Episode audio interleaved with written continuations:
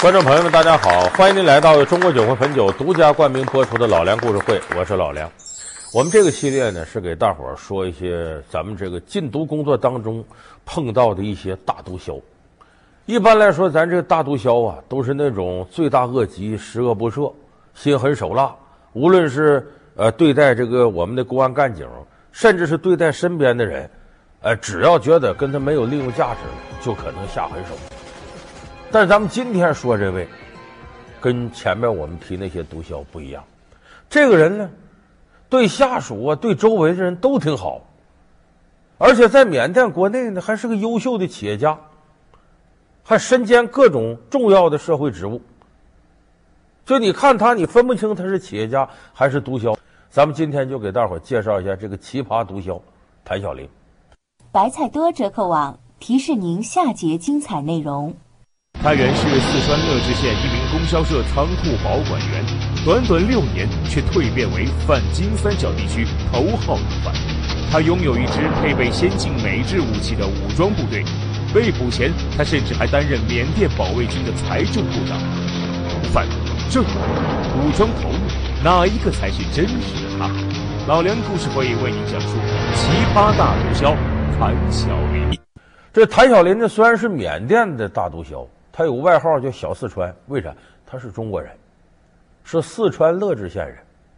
我前面说了，在这个九五年的时候，他开始就贩毒。一开始他是个小 case，不大点儿，但是几年功夫干起来了，然后就控制了中国大陆百分之五十的毒品销售生意，有庞大的这种贩毒网络。一九九三年，身无分文的谭小林偷渡到缅甸，仅仅用了五年时间。他摇身一变成了金三角地区的头号大毒枭，控制了中缅边界地区将近百分之六十的毒品交易。那段时间，中国境内流通的毒品一半以上都跟谭小林有关。他是通过什么贩毒呢？他比以前我们说过那些毒枭手段都高明。他是跟这个云南边境啊做正经生意，发个这个货那货呀，木材呀，药品呐。在咱们也知道，这个云南中缅边境经常搞这个玉石和木材生意，像缅甸翡翠，哎，他干这个生意。然后他在云南边境这儿呢，干一个货箱厂，就大货车到这儿，小集装箱，把货放里边运走。说他这里边夹带毒品吗？他没那么傻，因为咱们的边防检查是很严格的。他通过什么方式带毒品呢？他把这个车的水箱啊做改造。然后重新焊接，在里边焊接出夹层，在水箱里边加毒品过来。所以在九十年代的时候呢，咱们的边防检查呀，虽然很细致，但是科技水平不像现在。现在不光有这个高科技探测仪，那缉毒犬是必备的，狗鼻子非常灵敏。你别说你搁到水箱夹层，你搁轮胎夹层里，它都能闻出来。所以那个时候呢，他捡这个便宜，来来回回的在边境就这么运输。那可是发了不义之财，那是数量特特别巨大，而且他为了保护自己这个贩毒呢，他拥有一支多达二百多人的武装队伍，配备的美式最新的设备。这二百多人都是什么人？都是退伍军人组成，所以他拥有这支军队的战斗力呢，不比那个正规军差。你听我这个描述，你一想说这个人这得就得跟坤沙似的，跟罗兴汉似的，跟那些。这个缅甸境内的那些大毒贩子差不多，还真不是。这人你看起来还文质彬彬的。他在缅甸国内有很多正行生意，石油了、房地产了，甚至水电站，啊，他都干，还种水果。完了，他这个生意遍布各行各业。他同时还是缅甸华侨协会的副会长，同时还是呢缅甸呢叫蒙古特区自卫军的财政部部长。而且他手底下呢有三百多个职业经理人给他打理正行生意。他这个公司好到什么程度呢？这个员工到我这工作，比普通公司员工收入得高出十倍去。所以公司里人没有不说这谭小林好的，说这个人真仁义，而且在缅甸呢经常搞慈善活动，捐钱修个公路啊，修个敬老院，弄个学校啊。就这么一个人，你能想象到他这钱都是贩毒坑人得来的吗？所以说这个人挺分裂，那么这种人格分裂的人，他是怎么形成的呢？这就跟他的这个生活履历有直接关系。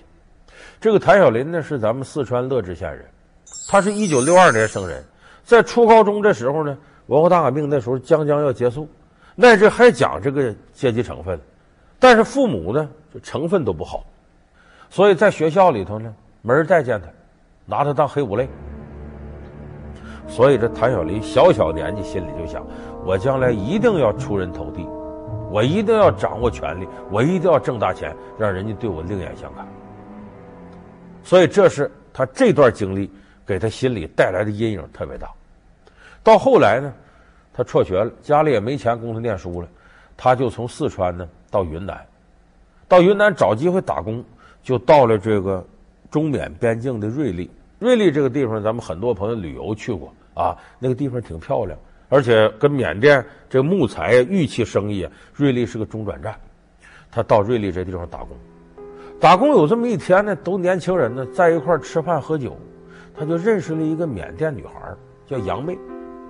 说是缅甸女孩，这个缅甸呢，北边佤邦这一带，华人特别多，而且就缅甸人，你问说你爸爸缅甸人，你妈妈哪儿？中国人，就很多都是混血，有的索性就是华侨过去的，因为东南亚一带中国人去的那是特别多的。哎，他认识了一个漂亮女孩，叫杨妹。说这个缅甸人呢，他爸爸呢是这个蒙古特区的财政部部长，算个高官的这个子弟。就这么吃饭的时候呢，跟这女孩就认识了，都年轻人呢，又唱歌又跳舞的。有人就说说这女孩对你有点意思，完跳舞时候总瞄着你，还主动邀请你。当时谭小林说：“哎，这这胡闹呢，我这穷小子。”我有上顿没下顿的，人家家那么好，还那么漂亮，能看上我吗？这没想到这谈恋爱这事儿，王八看绿豆对眼儿，谁喜欢谁没法说。这个杨妹还真就喜欢上谭小林了。结果一来二去，两个人就开始谈恋爱。谈恋爱呢，利用杨妹她爸爸的关系，谭小林呢，在这个中缅边境就做点其他生意，两年功夫挣了十万块钱。所以当时靠这个关系挣了钱了，很快呢，他俩就。正式结婚了，结婚以后他才知道，自己这个岳父啊，是财政部部长不假，但是缅北地区呢，普遍种鸦片、种罂粟，他这个老岳父呢，也沾毒品生意，其实也是个不大不小的毒枭。他知道了以后呢，也好奇，说这毒品生意怎么回事？他岳父说不行啊，你别沾这玩意儿。他岳父从生意里割出一块给他，让他经营玉石木材。药材干这个，你别沾毒品。结果后来一件事儿，偶然的促成了他跟毒品结缘。就谭小林在这个九五年的时候，有次做生意出门，结果外头这个生意做的很难，交通也不方便，通讯也不方便，他就大概有一个月三十多天没回家。他媳妇这杨妹受不了了，说：“我这丈夫活要见人，死要见尸，哪儿去了？”就带着大女儿出来找他。找他呢，就借住的亲戚家，结果这个亲戚不在家，他在他家住。晚上时候呢，家里来贼了，这个贼偷东西。这杨妹就听着响声起来了，以为是自个儿亲戚回来了呢，门开看怎么回事，结果里头偷东西的窃贼就以为啊来抓他的，顺手拿起个木棍，啪就一下子把杨妹给打死了。这个打死了以后啊，这个事儿就弄大了，为什么呢？他老岳父不干了，说我女儿为什么死于非命啊？是那贼把她打死的，因为啥呀？不因为你一个混小子出门三十天不给家里通信儿，他惦记丈夫出来才死的吗？我得跟你断绝翁婿关系。结果谭小林一下子失去了岳父这个大靠山，他的生意一落千丈。这时候心情也很苦闷，就在舞厅里头呢。认识个小女孩，比他小挺多。完，俩人就同居了。这个女孩呢是很物质的一个人，就说你原先生意那么好，瘦死骆驼比马大吧？我我现在没钱了。这女孩就没钱，你这咱俩怎么过呀？她这个时候人在这个心情很灰暗的时候，你注意，感情世界里特别需要慰藉，就跟谈恋爱一样。你看你的女神啊，如果她刚失恋。那就是你下手最好的时候，他这时候特别需要新的感情填补，所以这时候谭小林还离不开这小女友了。那你不就花钱吗？我挣去，怎么挣钱呢？原来正行生意的路子，随着岳父的关系都断了。这怎么办呢？你看，贩毒侦察组，就赚着有些毒枭，哎，几年一两年赚了几百万了，上千万了，自己很羡慕，因为自己看到他们有多大本事了，哎，自己还是可以把它赚了，自己就拼命的朝那个方面想，贪图暴利的，贪图那个暴，就说贩毒的暴利啊。他决定我干这个，但是在缅甸要说干贩毒，在那个时候就如同在我们这边说干点啥呢，在淘宝上开个网店嘛，很容易。他很快一连线呢，联系到一个姓陈的华人，这个人就是干的缅甸到中国境内的贩毒的生意，主要贩毒地点是广州。一开始这位姓陈的也没怎么信着他，说你也没干过，呃，你倒挺机灵，人倒不傻，这样。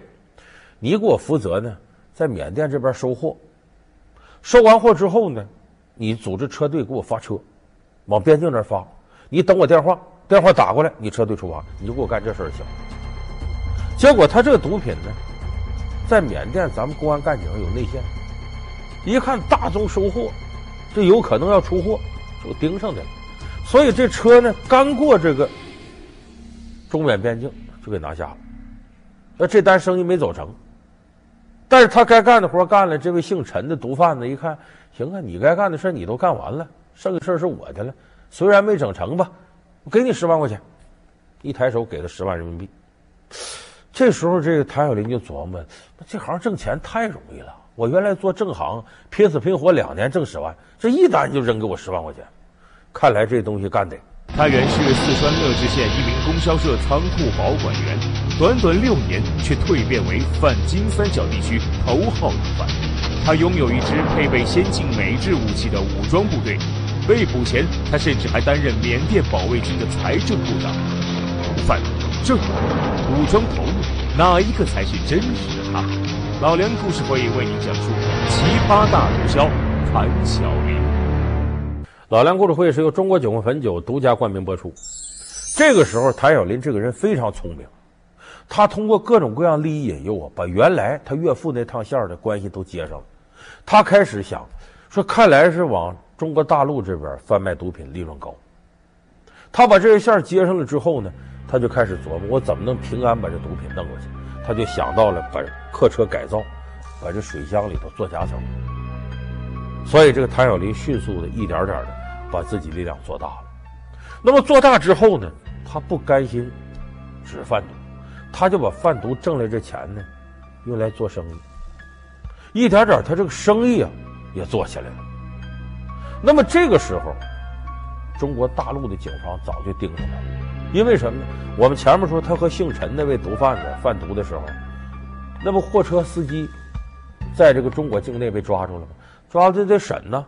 这司机也中国人，他就供出来了，就是姓陈的人，大老板、小老板、二老板管这个收货上货的，姓谭叫谭小林，外号小四川，是四川人，都给供出来了。供出来，也就是说，从九五年的时候，大陆警方就掌握有个谭小林是境外贩毒分子，就有他记录。后来随着他越做越大，咱们的缉毒干警就盯上他了。但是这谭小林呢，他很狡猾。他说：“我可不敢进中国境内一步，我只要踏上中国境内一步，我就完。”他知道公安干警盯着，所以他贩毒就是在缅甸境内遥控指挥，打个电话干嘛的，不往中国境内走。我怎么能打这么遥控指挥，遥控指挥，哎，遥控指挥是不是也使你更安全？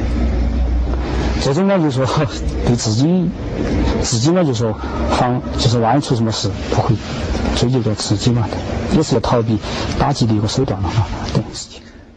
所以那个时候，中缅之间在禁毒上呢，没有明显合作，也奈何他不得。可是有这么一天，这九八年前后的时候，突然间警方接到谭小林写的一封信，写给中国警方一封信。这信写的是痛哭流涕，我干了很多不是人的事儿，我这贩毒弄得很多人吸毒，妻离子散，家破人亡。我现在要洗手不干了，我忏悔了，我今后再也不干了。我请求你们原谅，你们能谅解我，我就回国内，我搞点慈善干嘛的。结果这封信落到警方手，警方都纳闷，说这个大毒贩子怎么能停止活动呢？要洗手不干了？果不其然，在那之后将近一年。谭小林销声匿迹，在警方视野里消失了，就不干这个贩毒了。他为什么会这样呢？前面说他这个挣了钱以后啊，做生意，有石油啊，有食品呐什么的，生意越做越大。然后他也谋得了这个华人协会的副会长这个职务。由于他本身呢，财务这方面调动能力很大，又被把他封为蒙古特区里边这个自卫军的财政部部长，所以这时候他有想法，我看来从政不错，而且我就是经商，我这正行生意做得这么好了，我何必干掉脑袋的事儿呢？我干贩毒呢？他就不想干了。可是后来他为什么又回来了呢？这里有几个原因。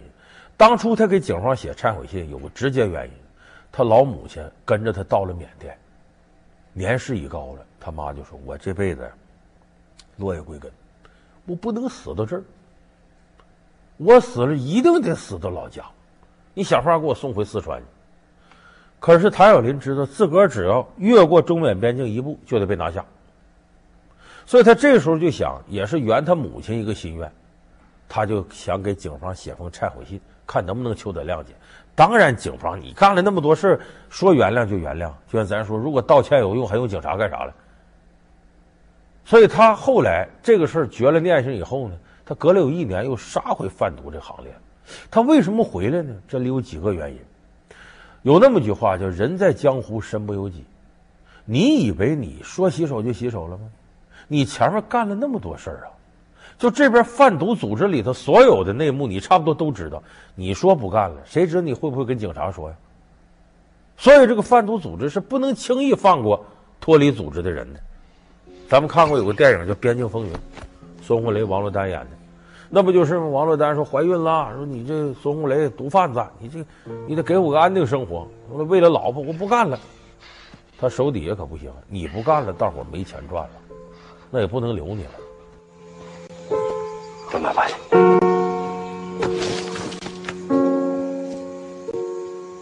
慢慢来。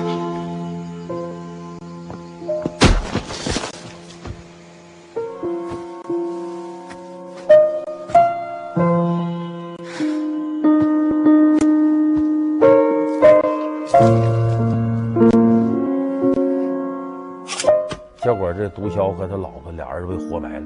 这边境风云里，这不是闲扯淡呐，这是实有其事。所以谭小林做到这么大，想撤出来不可能。再一个，谭小林当时有政治野心，他想当缅甸总统。我们都知道，西方国家各个地方，你想当领导竞选，没钱能行吗？你在当地又是没根儿，那只能靠钱来砸。这钱哪儿来呢？正行生意的钱怎么都是有限的，而且多数都在这个链条里周转。想拿现金难，想获得现金，大规模现金，只有贩毒是最快最管用的。所以他思前想后，九九年又出来开始贩毒。但是他呢，确实智商很高。他说大陆警方不可能放松对我的这个侦查。他呢，先派两辆车开过去，这两辆车都没带毒品，其实是试探的。